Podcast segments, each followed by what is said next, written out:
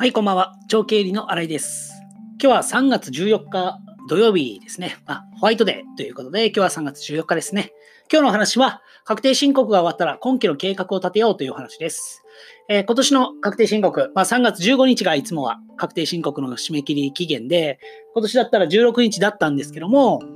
まあ、えっ、と、ウイルスの、ね、皆さんもご存知の新型コロナウイルス、その話になって、今4月16日まで伸びました。で、まあ、この4月16日に伸びたことで、まあ、余裕ができてよかったとか、4月16日までにすればいいっていう方もいらっしゃるんですけども、私はもう予定通り3月15日までに、まあ、3月16日ですね、16日までに終わらせようっていうふうに皆さんには声をかけています。これはまあ、えっと、自分の計画通りやっている中で、あの、外部の要因があって、まあ、余裕度ができたんですけども、その余裕度っていうのに甘んじるんではなくて、自分の予定通りの行動っていうのを常に心がけていく。これは一つの習慣にもしてほしいですし、まあ、外部の環境にあまり影響されないっていうような、えー、と行動の指針を、軸を持っていてほしいんで、このように伝えています。で、今日のお話なんですけども、今期の目標、計画を立てようっていうことなんですけども、まあ、事業計画を立てる理由っていうのを今日は深掘りして3つお話したいなと思います。まあ、1つ目が、まあ、事業者が目標を立てないと誰も立ってくれないっていうところですね。で、2つ目が、良かったこと、悪かったことを改善するきっかけになる。で、3つ目が、目標なしではどこにもたどり着けない。ということで、まあ、事業計画を立てていきましょうというふうに考えています。ですし、皆さんにも伝えています。で、まあ、一つちょっとお話をすると、まあ、事業者が目標を立てないと誰も立ってくれないっていう、立ててくれないというお話なんですけども、まあ、会社員をやっていると、あの、会社員でやっていく仕事っていうのは、基本的にはこう経営者の方であったり、まあ、役員とか上司の方ですね、が目標を立てて、こういうふうに行動していけば、あの、結果、あなたにとっては、まあ、昇進できますよとか、昇給しますよとか、いうふうに目標っていうのをある程度立ててくれてる方がほとんどだと思っています。ただ、自分がフリーランスとか副業で自分が起業家になっていく過程では、やはり自分が目標を立てて、そこに対して自分が行動していかないと、誰も目標っていうのは立ててくれませんね。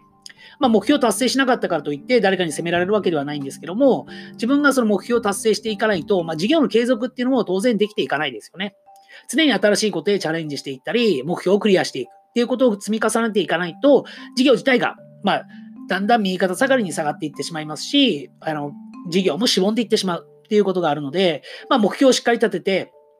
自分の行動、軸っていうのを、まあ、確立していく。そのきっかけになればいいかなと思ってお話をしています。はい。で、二つ目なんですけども、良かったことと悪かったことを改善するきっかけになるっていう話なんですけども、まあ、事業計画、まあ、目標でもいいんですけども、目標を立てていく中で、まあ、前期、まあ、昨年ですね、2019年に良かったことは何なのか。悪かったことは何なのかっていうところを、まあ、いろいろ自分の中で分析をして、それを今年の計画に反映させる。っていうことで、じゃあその改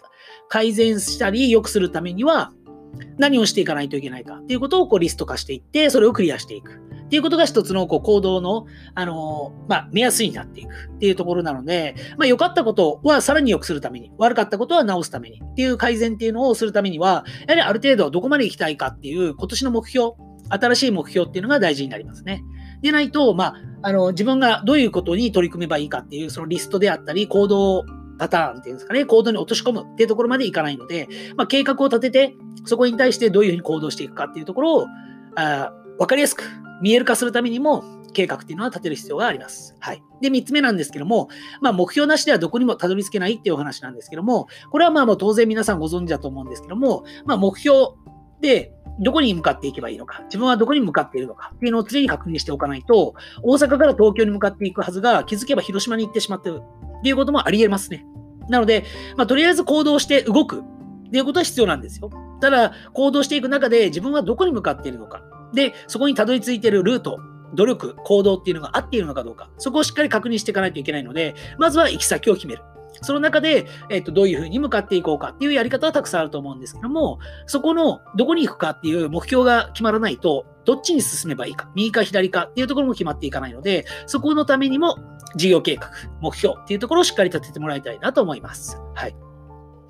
ということで今日のお話は、まあ、確定申告が終わったら今期のも計画を立てようという話でした。で、まあ、3つのお話をさせてもらって、えっ、と、1つ目が事業、事業者が目標を立てないと誰も立ててくれませんよ。2つ目が良かったこと、悪かったことを改善するきっかけになりますよ。で、3つ目が目標なしではどこにもたどり着けないですよね。というお話をさせてもらいました。はい。で、この番組では自由に生きるために必要なお金や行動、そして考えを中心に発信しています。過去の自分を超えていく。これをテーマに新しいアイデアや明日の挑戦の力になったら嬉しいです。ということで今日のお話は終わりたいと思います。それでは、さよなら。